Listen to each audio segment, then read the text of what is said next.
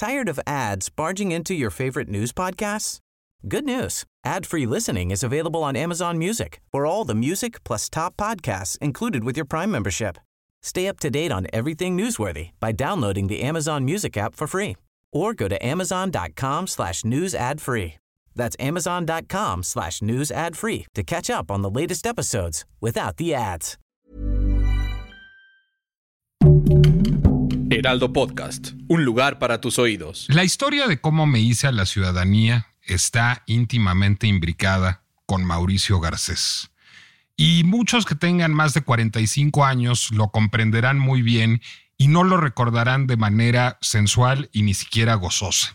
Porque en 1988, cuando yo tenía 13 años, esperábamos la selección, el resultado de la elección presidencial, de la elección federal. De hecho, había por primera vez en la historia pues, una posibilidad importante de que no ganara el candidato del PRI, cabía la posibilidad de que ganara Manuel Cloutier, cabía la posibilidad de que ganara Cuauhtémoc Cárdenas, esa era altísima. Estábamos viendo las noticias, estábamos viendo el Canal 2 y de pronto salió Manuel Bartlett, entonces secretario de Gobernación, a decir que se había caído el sistema. Bueno, ¿por qué el secretario de Gobernación, se preguntarán los más jóvenes de nuestros escuchas, anunciaba esto? Porque entonces las elecciones las organizaba la Secretaría de Gobernación, es decir, el gobierno federal que estaba en manos de un partido político, como cualquier gobierno, es decir, gobernaba un partido, entonces el PRI era juez y parte, organizaba las elecciones.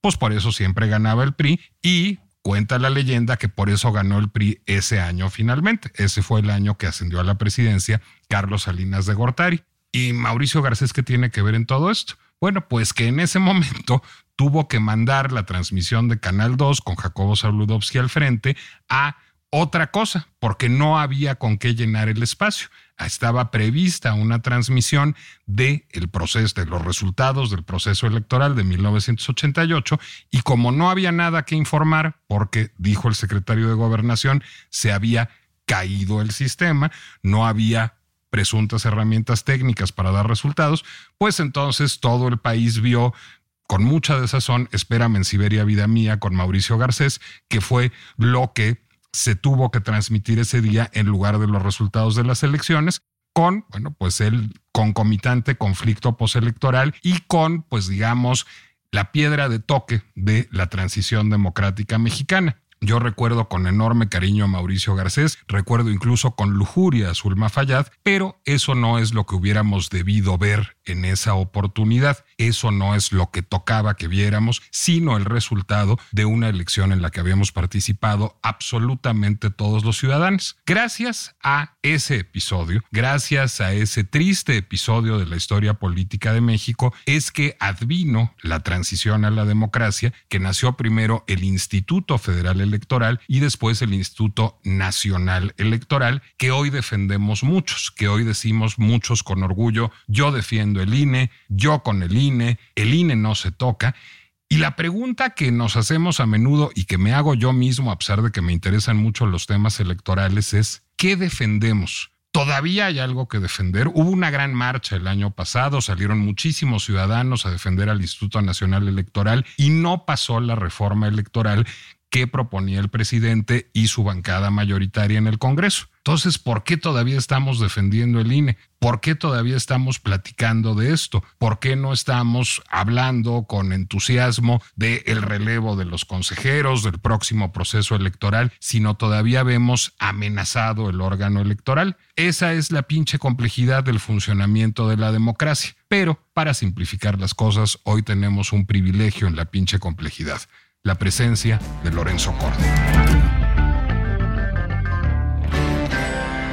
Nico, qué gusto de saludarte, un verdadero placer. Y qué tiempos aquellos que afortunadamente se quedaron atrás, aunque corre, corremos el riesgo de que vuelvan a reeditarse. Te digo que yo me siento como a punto de ver una película de Mauricio Garcés en este momento y sin ningún entusiasmo, pero quiero empezar en un tono celebratorio. Quiero preguntarte, ¿Qué sí ganamos? Es decir, hubo una modificación a lo que se preveía. se suponía que con su bancada mayoritaria en la Cámara de Diputados, no tiene la mayoría absoluta, con su bancaria, con su bancada que tiene la mayoría relativa en el Senado, iba a pasar la reforma electoral que proponía el presidente y esa la detuvimos. Celebremos primero. ¿Qué ganamos? Es decir, ¿qué no perdió el INE y ya no va a perder?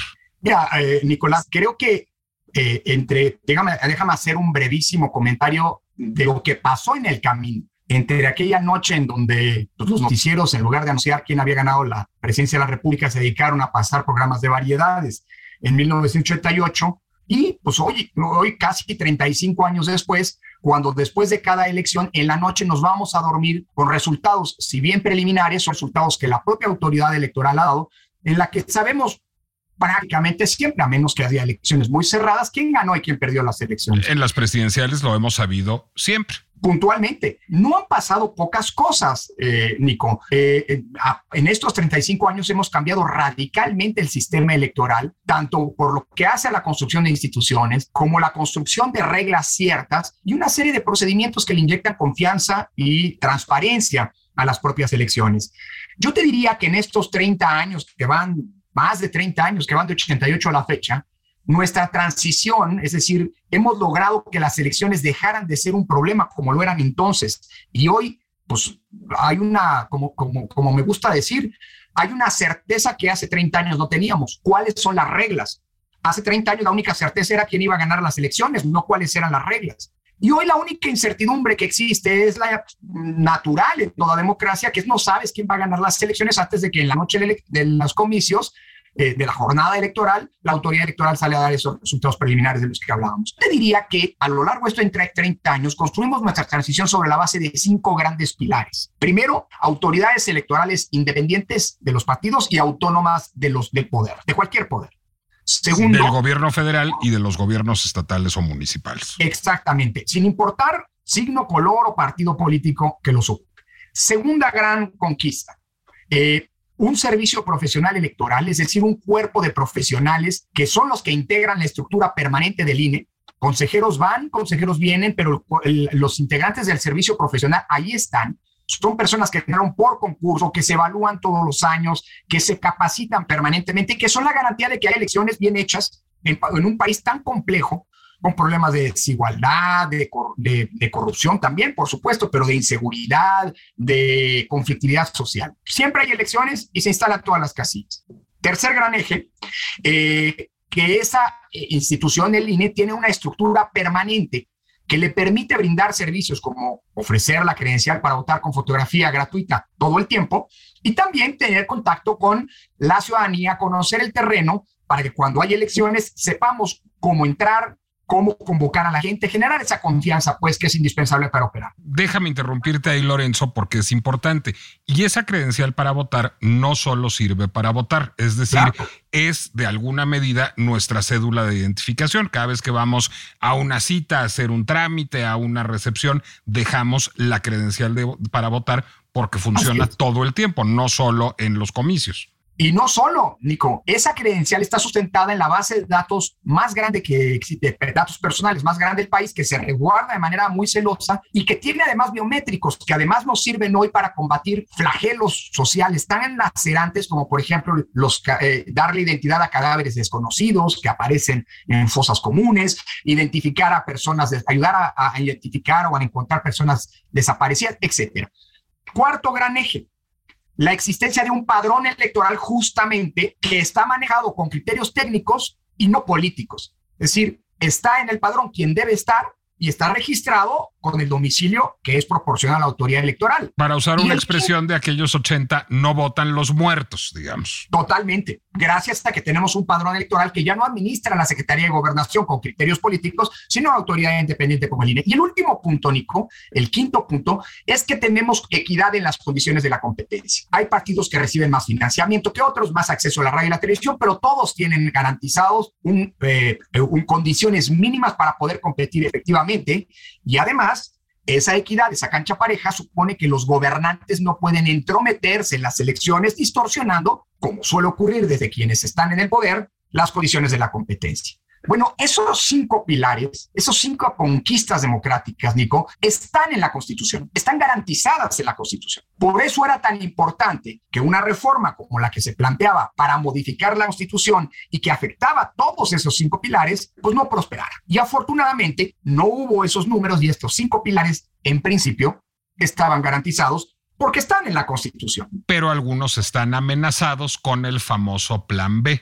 Entonces este regreso a mi pregunta original. ¿Qué sí se salvó? Es decir, ¿qué no está amenazado ya? Bueno, ¿qué sí se salvó? Que no desapareció el INE, que no entramos eh, eh, a, no dimos paso a propuestas que nos habrían colocado como el único país del mundo en donde las autoridades electorales son elegidas por el voto popular. Los consejeros electorales no somos candidatos, no, no nos debemos a una parte de la población, la mayoría que nos ha votado, nos debemos a todos. Y por eso somos garantía para todos los contendientes de que no vamos con nuestras decisiones a favorecer a uno o a otro. Entonces ya no van a hacer campaña los, los candidatos, digamos, a consejeros electorales seguir el procedimiento habitual en donde el Congreso propone unos, el INAI propone otros, aparte hay una comisión de selección. Eso sigue como estaba y eso ya no va a cambiar.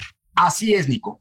En teoría, al no haberse modificado la constitución, ninguna de estas cinco grandes conquistas democráticas a las que hacía referencia se modifica. ¿Cuál es el problema que hoy tenemos? Que, como, que aunque no pasó una reforma constitucional, la mayoría oficialista sí, tiene, sí tenía, como bien comentabas, los votos en las dos cámaras del Congreso para hacer pasar una reforma legal. Y esa reforma legal, y esta es la gran paradoja, afecta esos cinco principios.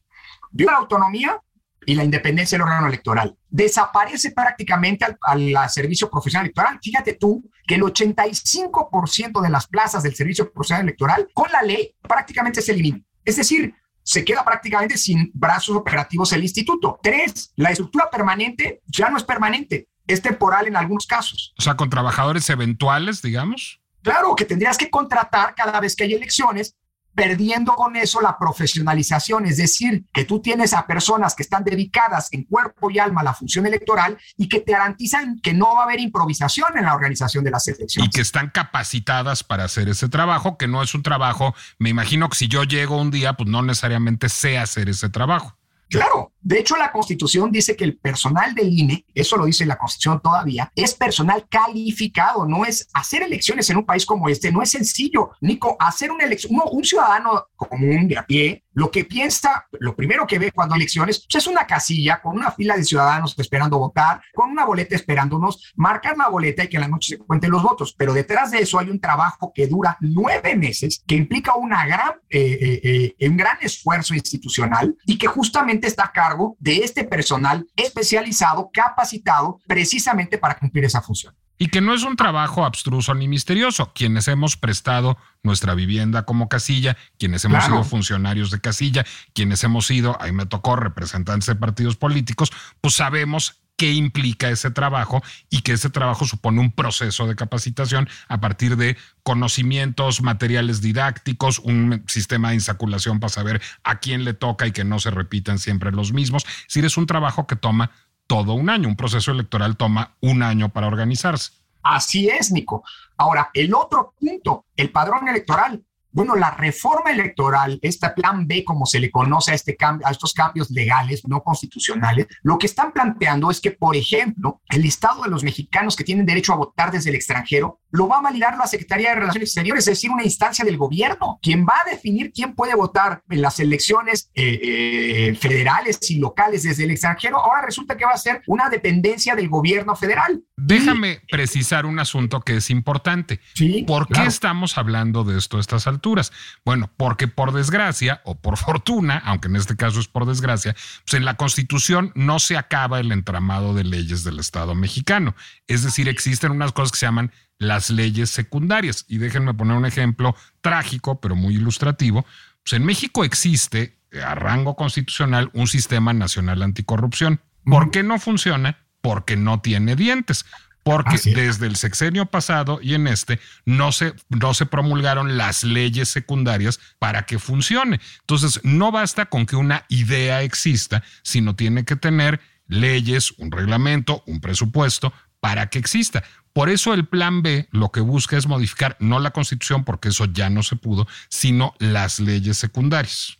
Así es. Y la gran paradoja, y luego el último punto, la equidad en la contienda. Bueno, la constitución dice, por ejemplo, que los servidores públicos de cualquier nivel, de cualquier color y de cualquier bandería política no pueden, eh, digamos, opinar sobre los temas electorales, intervenir en las campañas, precisamente porque las, las elecciones son entre candidatos y entre partidos, no entre la oposición y el gobierno. Esto se había conquistado como una garantía de cancha pareja, déjame decirlo así. Eso está en la constitución y sin embargo el plan B le permite ahora a los gobernantes, aduciendo que es su libertad de expresión, hasta donde yo me acuerdo, Nico, los derechos humanos, entre ellos la libertad de expresión, son garantías para los gobernados frente a los gobernantes. No son, los gobernantes tienen obligaciones y responsabilidades, no derechos en su calidad como tales.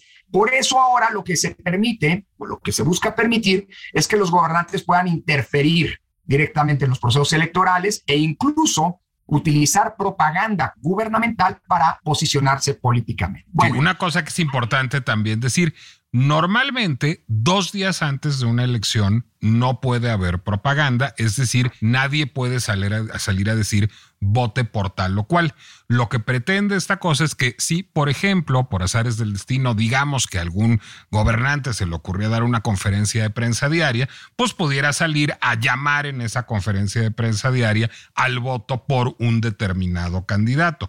Hay otro asunto. Se supone que durante los procesos electorales no puede haber spots en la radio, en la televisión, que promuevan logros de gobierno. Se puede, por supuesto, promover una campaña de vacunación del IMSS, se puede promover una obra de teatro del IMBA, pero no se pueden promover acciones de gobierno.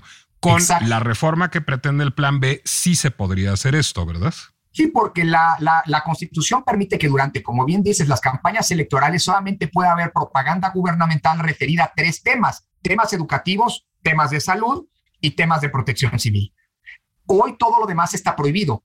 Exaltar logros del gobierno durante una campaña está prohibido porque precisamente eso puede influenciar, incidir en las campañas en favor o en contra de algún partido o candidato. Y porque es inequitativo para los partidos que no están en el gobierno en ese momento. Exactamente. Eso es lo que, eso es justamente la gran conquista de los últimos 15 años. Por cierto, paradoja, Nico, pedida y, lo, y conseguida porque ayer estaba en la oposición demandando condiciones equitativas de la competencia y que hoy está en el gobierno y ya condiciones equitativas parece que ahora ya no gustan. Ahora, todo esto podría parecer una paradoja y déjame explicarlo a, nuestra audiencia, querido Nico. Pero ¿qué no dijo que eso estaba en la Constitución y estaba protegido dado que no hubo una reforma constitucional? Pues ese es el gran problema que tenemos, porque tenemos una ley secundaria, el llamado Plan B, un conjunto de leyes secundarias, el llamado Plan B, que van en contra de lo que está protegido en la Constitución. Por eso, una vez que termine eh, de, procesarse en el Senado, falta un pequeñísimo detalle, seguramente a principios de febrero, todo el plan B estará ya eh, vigente jurídicamente. Por eso lo que va a venir es un enorme litigio, me temo, ante la Corte, ante los tribunales, impugnando la inconstitucionalidad, es decir, la contradicción de estas normas con lo que dice la Constitución. Y esto no es bueno, Nico, porque va a ser la primera vez en 30 años que las reformas electorales, que una reforma electoral no es producto de un consenso, de un acuerdo, de un esfuerzo por ponerse de, eh, por construir eh, eh, puntos de convergencia entre los partidos, sino es la mera imposición de una mayoría que dijo, aquí mis chicharrones truenan, yo tengo los votos y así que hago lo que quiero. El IFE nació de un acuerdo entre los partidos y el gobierno. Claro, hombre, pero eso es lo que habíamos garantizado antes, consenso en las reglas. Y el asunto no es menor. Nico, no porque no tenga derecho la mayoría a tomar decisiones, sino porque hay una, una regla básica de la convivencia democrática. Las reglas del juego a las que se van a tener que someter todos los actores políticos, pues tienen que ser el resultado de un consenso preliminar. Ahora lo que tendríamos es que hay quien se le impusieron las reglas del juego a las que va a tener que estar sometido. Y eso no es bueno. ¿Por qué? Porque desde ahora estas reglas, esta reforma, van a ser bajo la sombra de la impugnación. Pase lo que pase. Yo confío en que la Corte y los otros órganos de control de la constitucionalidad, como se dice, los otros tribunales, van a hacer prevalecer la Constitución sobre una ley secundaria, un conjunto de leyes secundarias que van en contra de lo que dice la Constitución. Pero el, mal ya está sembrado. Normally, being a little extra might be a bit much, but not when it comes to healthcare. That's why United Healthcare's Health Protector Guard fixed indemnity insurance plans, underwritten by Golden Rule Insurance Company, supplement your primary plan so you manage out of pocket costs. Learn more at uh1.com. Pero déjame, déjame preguntarte una ruta Venga. crítica, porque es, es que eso es, eso es importante. Hay una parte de estas iniciativas de reforma a las leyes secundarias que ya se aprobó en diciembre. Así es. Hay una parte, o sea, que ya hoy es legislación vigente. todo lo que tiene que ver con lo que comentábamos de la equidad y la competencia y de la, pos- de la del impedimento que la Constitución establecía a los servidores públicos para intervenir. Eso ya está vigente, ya fue impugnado por algunos partidos vía acciones de inconstitucionalidad y la próxima semana va a ser impugnado también por el INE a través de una controversia constitucional. Ok. Ahora, hay una parte que no está aprobada. Así ¿Cuál es. es la ruta legislativa en que la coalición gobernante pretende que se apruebe esas iniciativas remanentes?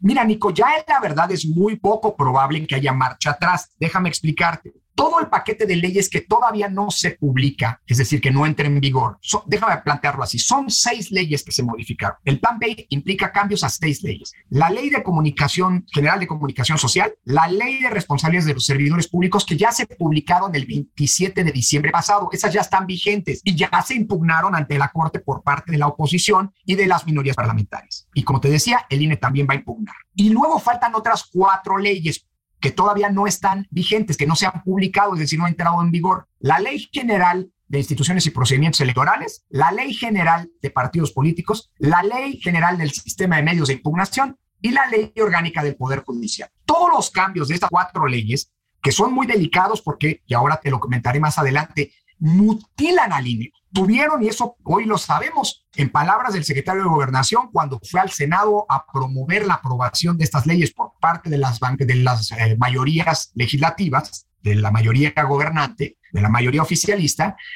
utilizó esta expresión. La instrucción es destazar al INE. Ahora vamos a ello. Bueno, estas cuatro leyes se aprobaron en su contenido tanto por la Cámara de Diputados como por la Cámara de Senadores, salvo un pequeño detalle. Hubo una decisión, una disposición que para poder ganar el apoyo del Partido Verde y del Partido del Trabajo, que como sabes son a- aliados en el Poder Legislativo de Morena. Y que rara vez contienden solos, además, el verde Bueno, ha no, contendido vez. en coalición Cierto. con muchos otros. rara vez.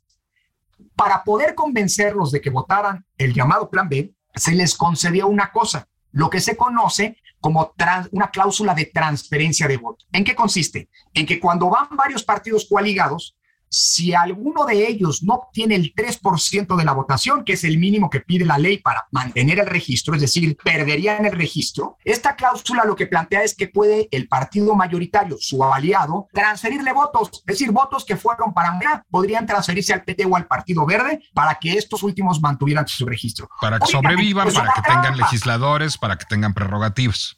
Claro, prerrogativas, acceso, eh, dinero, acceso a radio y televisión, poder competir en las elecciones, porque cuando pierdes el registro no puedes postular candidatos. Dicho eso, esto que es una trampa y que ya la Suprema Corte de Justicia de la Nación en el pasado había dicho eso no se vale, lo volvieron a meter en la ley, pero sin, pedir el sin pedirle permiso al presidente. El presidente se enojó en un- y en una mañanera regañó a los legisladores y les dijo eso yo no estoy de acuerdo. Obedientes como son, lo cambiaron. Y lo único que está pendiente hoy de estas cuatro leyes que faltan por publicarse es que en el Senado se vote quitar esto que no le gustó al presidente. Pero es lo único. Todo lo demás de las leyes ya está aprobado por las dos cámaras. Por eso es prácticamente inminente que a principios de febrero apenas se vuelva a reunir el Congreso en, para sesiones ordinarias, se apruebe este cambio, se quite, se, se obedezcan las órdenes del presidente y entre en vigor estas leyes al haberse publicado. Es decir, no cabe la posibilidad de que el Partido Verde y el PT regateen su apoyo a la iniciativa por no verse beneficiados directamente por ella. Pues mira, ya la verdad, como las otras normas, los otros artículos ya se votaron, pues ya no hay nada que, ya no hay ningún mecanismo, déjame decirlo así, de chantaje o de, condicionamiento, ¿me explico? Podría ocurrir que de repente entrara la sensatez y a los senadores se les ocurra modificar también otras cosas, con lo cual se pararía la reforma. No creo que vaya a ocurrir. Podría pasar que el presidente una vez que reciba del Senado estas leyes, diga, siempre no las publico o las objeto, pero no creo que vaya a ocurrir porque estas normas coinciden con lo que él mismo presentó como iniciativa una vez que, que fracasó la reforma constitucional que se pretendía. Ahora, en el momento en que eso suceda, se presentarán acciones de inconstitucionalidad, se presentará una controversia constitucional, que es algo que toma tiempo. Sí, pero el proceso electoral pues inicia en el otoño de este año, si no me equivoco, en septiembre de este año debería iniciar el proceso electoral. De acuerdo con las reglas actuales, de aquí a septiembre? Sí, el plan B, es decir, la primera semana de septiembre. El plan B quiere que se inicie el proceso electoral la tercera semana de noviembre, con lo cual, por cierto, al INE ya no se le dan los nueve meses que desde hace 30 años ha tenido para organizar elecciones, sino solamente seis meses y medio con lo cual hasta en eso se pone en riesgo la elección, porque tienes menos tiempo para poder operar una un, proceso tan complejo como construir una elección a lo largo y ancho de todo el país. Te hago esta pregunta como abogado que eres. ¿Da tiempo a que salga una controversia constitucional de aquí a septiembre? Mira, eh, yo creo, Nico, que esta reforma es una reforma que pinta para hacer el cambio legal más impugnado de la historia de nuestra vida constitucional. Porque no solamente será impugnada, se ha anunciado por los partidos de oposición y por las minorías en el, parlamentarias. También se van a presentar controversias constitucionales. Ayer ya lo decidimos y lo instruimos al, secretario ejecutivo en esta semana, pues eh, que se presenten controversias constitucionales por parte del INE. Se presentarán controversias constitucionales seguramente por los órganos electorales de cada uno de los estados. Habrá impugnaciones en materia laboral del personal del INE que es arbitrariamente despedido por la ley. Seguramente habrá ciudadanos en lo individual o, en o de manera organizada que asumirán que su derecho a votar en elecciones libres y auténticas se ve vulnerado y por lo tanto también podrán impugnar. Es importante señalar esto, Nico. Por primera vez estas normas ponen en riesgo que haya elecciones. Permíteme eh, ilustrar por qué. Hay muchas razones, pero tal vez la más importante. Hoy, quien organiza dentro del Instituto Nacional Electoral las elecciones a ras de tierra, o sea, quien hace el trabajo de campo, son órganos que la propia ley define como juntas distritales. Hoy hay una junta distrital en cada uno de los 300 distritos electorales en que se divide el país. Son los órganos responsables de construir la elección, déjame decirlo así. Hoy cada una de estas juntas se integra por cinco funcionarios, cinco miembros del Servicio Profesional Electoral, cinco vocales. Déjame detenerme un minuto. Uno de ellos es el vocal ejecutivo es el que coordina los trabajos en ese distrito. El segundo es un vocal o una vocal secretario o secretario. Es el que coordina los trabajos jurídicos y administrativos en ese distrito. Además, es el que hace las investigaciones en las quejas que presentan los partidos políticos o quejas tan delicadas como las que tienen que ver con violencia política contra las mujeres por razón de género. Un tercer funcionario es el vocal de organización es el encargado de toda la logística, recibir los materiales, verificar que estén completos, distribuirlos, ir a las escuelas y conseguir los espacios donde se van a poner las casillas, de hacer los recorridos para definir cuáles son los mejores lugares para las casillas, repartir el material y luego recogerlo en la noche de la elección, operar el PREP, el programa de resultados electorales preliminares, y conducir los cómputos distritales, es decir, los cómputos legales en ese distrito. En cuarto lugar, hay un vocal de capacitación.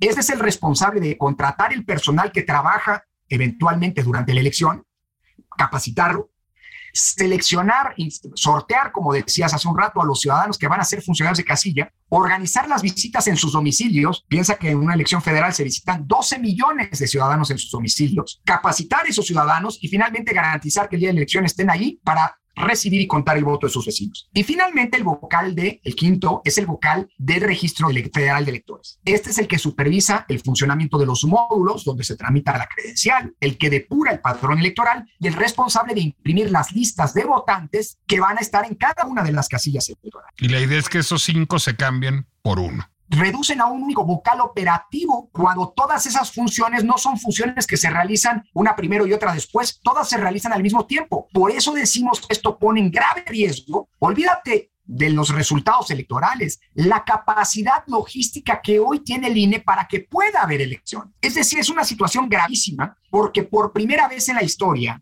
en la historia moderna del país, Nico, podrían no instalarse todas las casillas que deben instalarse. Las que se instalen podrían estar instaladas en áreas distintos a los que deben estar. Los que integran esas mesas de casilla pueden ser ciudadanas y ciudadanos que no deben ser, que no son los, los aptos, los seleccionados y los capacitados, y consecuentemente se pueden contar más los votos, porque contar votos no es algo sencillo. Uno puede pensar que es una cosa muy, muy, muy, muy, muy elemental. No, a veces hay coaliciones, hay que ver cómo se computan los votos que se emiten por una coalición, etcétera. Es decir, por primera vez está en riesgo la organización de las elecciones, Nico. ¿Esto qué quiere, qué supone? Que puede haber ciudadanos que puedan presentar a su vez amparos, por ejemplo, argumentando que se ponen en, que se compromete, que se ponen en entredicho su derecho a votar, que no es nada más ir y votar y usar una boleta, sino votar en elecciones libres y auténticas, donde se cumplan con todos los principios y las certezas que establece la propia constitución y las leyes en la materia. Pero además que la mesa está puesta para un conflicto postelectoral o una plétora de conflictos postelectorales,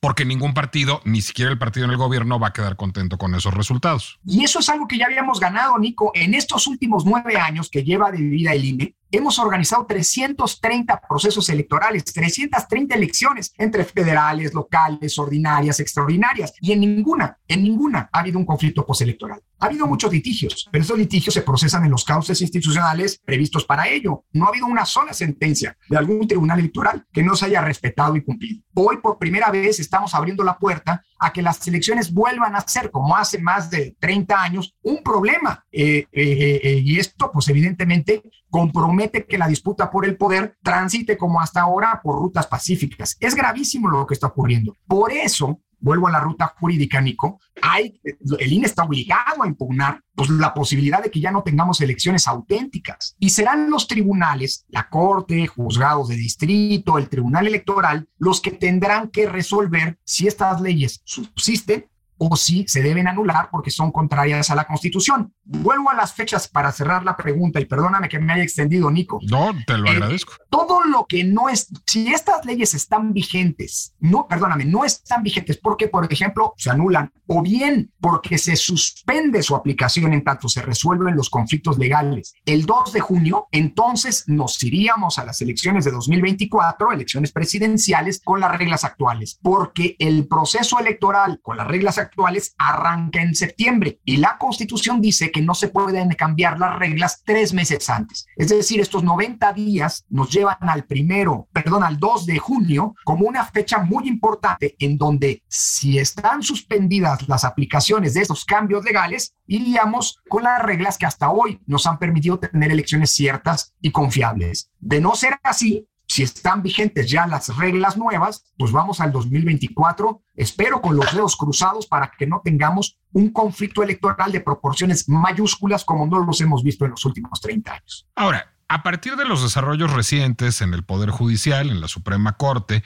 y a partir de la flagrante inconstitucionalidad de estas reformas a las leyes secundarias, hay un informe de impacto realmente notable que hizo el INE al respecto y que yo tuve la oportunidad de leer, en donde queda técnicamente muy bien asentada la inconstitucionalidad de esas iniciativas de reforma, dirías que es muy probable que no pasen estas reformas a las leyes secundarias? Bueno, no me quiero anticipar ni hacer futurismo. Eso le va a tocar analizarlo a la Corte, a los tribunales y todos los elementos para que puedan tomar la mejor decisión se les van a poner en la mesa. Pero yo me atrevería a decir una cosa, Nico. Creo que la democracia siempre lo he dicho, no es obra, no es algo que cayó del cielo, no es algo que cayó de arriba, no es un regalo de los poderosos, no es una construcción de un solo hombre, de un solo partido, de una sola fuerza política o de una ideología. Es una construcción colectiva que nos llevó muchísimo tiempo y en donde la propia sociedad debe asumirse como quien conquistó estas condiciones democráticas. Y así como la democracia en consecuencia es una construcción, una conquista de la sociedad, creo que su defensa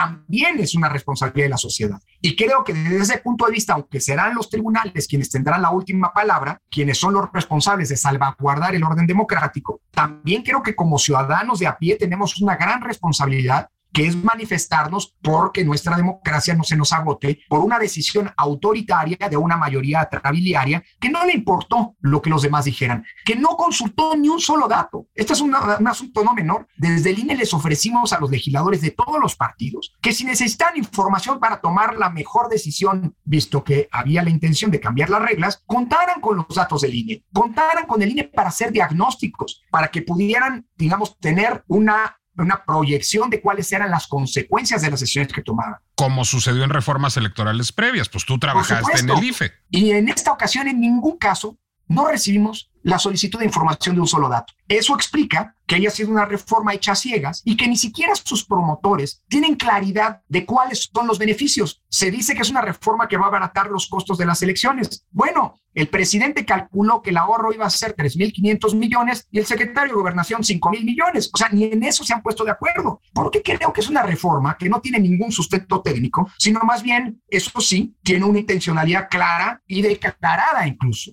como te comentaba destazar una autoridad que no le gusta al poder porque es autónoma, porque no se subordina a los destinos de quien hoy detenta eh, los destinos, la capacidad de tomar los destinos del propio país. Ahora, querido Lorenzo, déjame ejercer mi habitual sesgo literario psicologista para evidenciar no solo la pinche complejidad, sino la pinche ironía del asunto.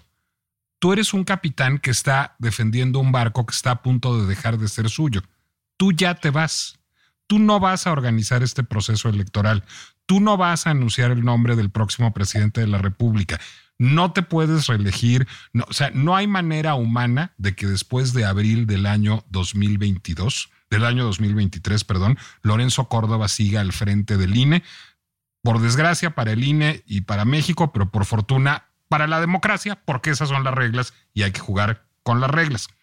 Mi pregunta es, ¿por qué vale la pena dar la batalla? Qué bueno que lo preguntas, Nico, porque esto me ayuda a desmontar lo que ha sido la narrativa desde el poder. Dicen que estamos en esta actitud de defender, digamos, de, denunciar las inconstitucionalidades, los riesgos que implica esta, este plan B, porque queremos proteger privilegios. Nico, yo estoy a unas semanas de terminar un mandato largo de nueve años, que para mí ha sido una, me ha generado la, la mayor satisfacción profesional de mi vida, poder conducir coordinar los trabajos de la que por mucho es la mejor institución, creo yo, de este país. Y por cierto, es la institución civil con mayor credibilidad pública que existe en México. Dicho eso, pues no es que yo esté defendiendo privilegios como vulgarmente dicen enfrente. Hay quien, como suelen decir y ellos mismos lo dicen, si no somos iguales, no estamos aquí para proteger un hueso, una chamba, que yo creo que además esto no es una chamba, es una causa. Dicho eso, la defensa es por lo que, digamos, es de no, de, no de un cargo, no de una condición venturosa de, de, ocupar hoy una responsabilidad. Es una defensa de esa conquista democrática que nos llevó, querido Nico, a que el día de las elecciones no tengamos que sufrir distractores como Mauricio Garcés, sino que podamos irnos a dormir sabiendo cuáles fueron los resultados que la ciudadanía libremente decidió en las urnas. Esa es una conquista que no es de una persona, vuelvo a insistir, es algo que vale la pena procurar y defender. Y esa defensa, por cierto, Nico, déjame decirlo así, pues no solamente se da desde el, ámbito de las autoridades electorales, se da desde todas las trincheras. Esta, la que conduces, este espacio, es una trinchera desde la que hay que defender la democracia. Y la cátedra, mi cubículo universitario, donde volveré en la UNAM a partir del 4 de abril de este año, también será una trinchera desde donde creo que tendremos en lo individual y en lo colectivo, que seguir defendiendo esta conquista que es de todas y todos. Un país en donde todas y todos cabemos y un país en donde somos nosotras y nosotros, las y los ciudadanos, quienes decidimos y no los gobiernos, quiénes nos gobiernan y quiénes nos representan. Lorenzo Córdoba, gracias no por los 40 minutos, sino por los nueve años. Gracias por estar en la pinche complejidad. Les recuerdo que la pinche complejidad es una producción del Heraldo Podcast que pueden escucharla en cualquier lugar en donde ustedes suelen escuchar podcasts, en Spotify, en Apple Music, en Deezer, en YouTube, en Amazon, y que nos escuchamos la próxima semana. Mi Instagram es arroba Nicolás Alvarado Lector y ha sido un privilegio compartir con Lorenzo Córdoba la pinche complejidad de este podcast y de este país. Un abrazo muy fuerte, Nico. Gracias de verdad. Gracias, querido Lorenzo.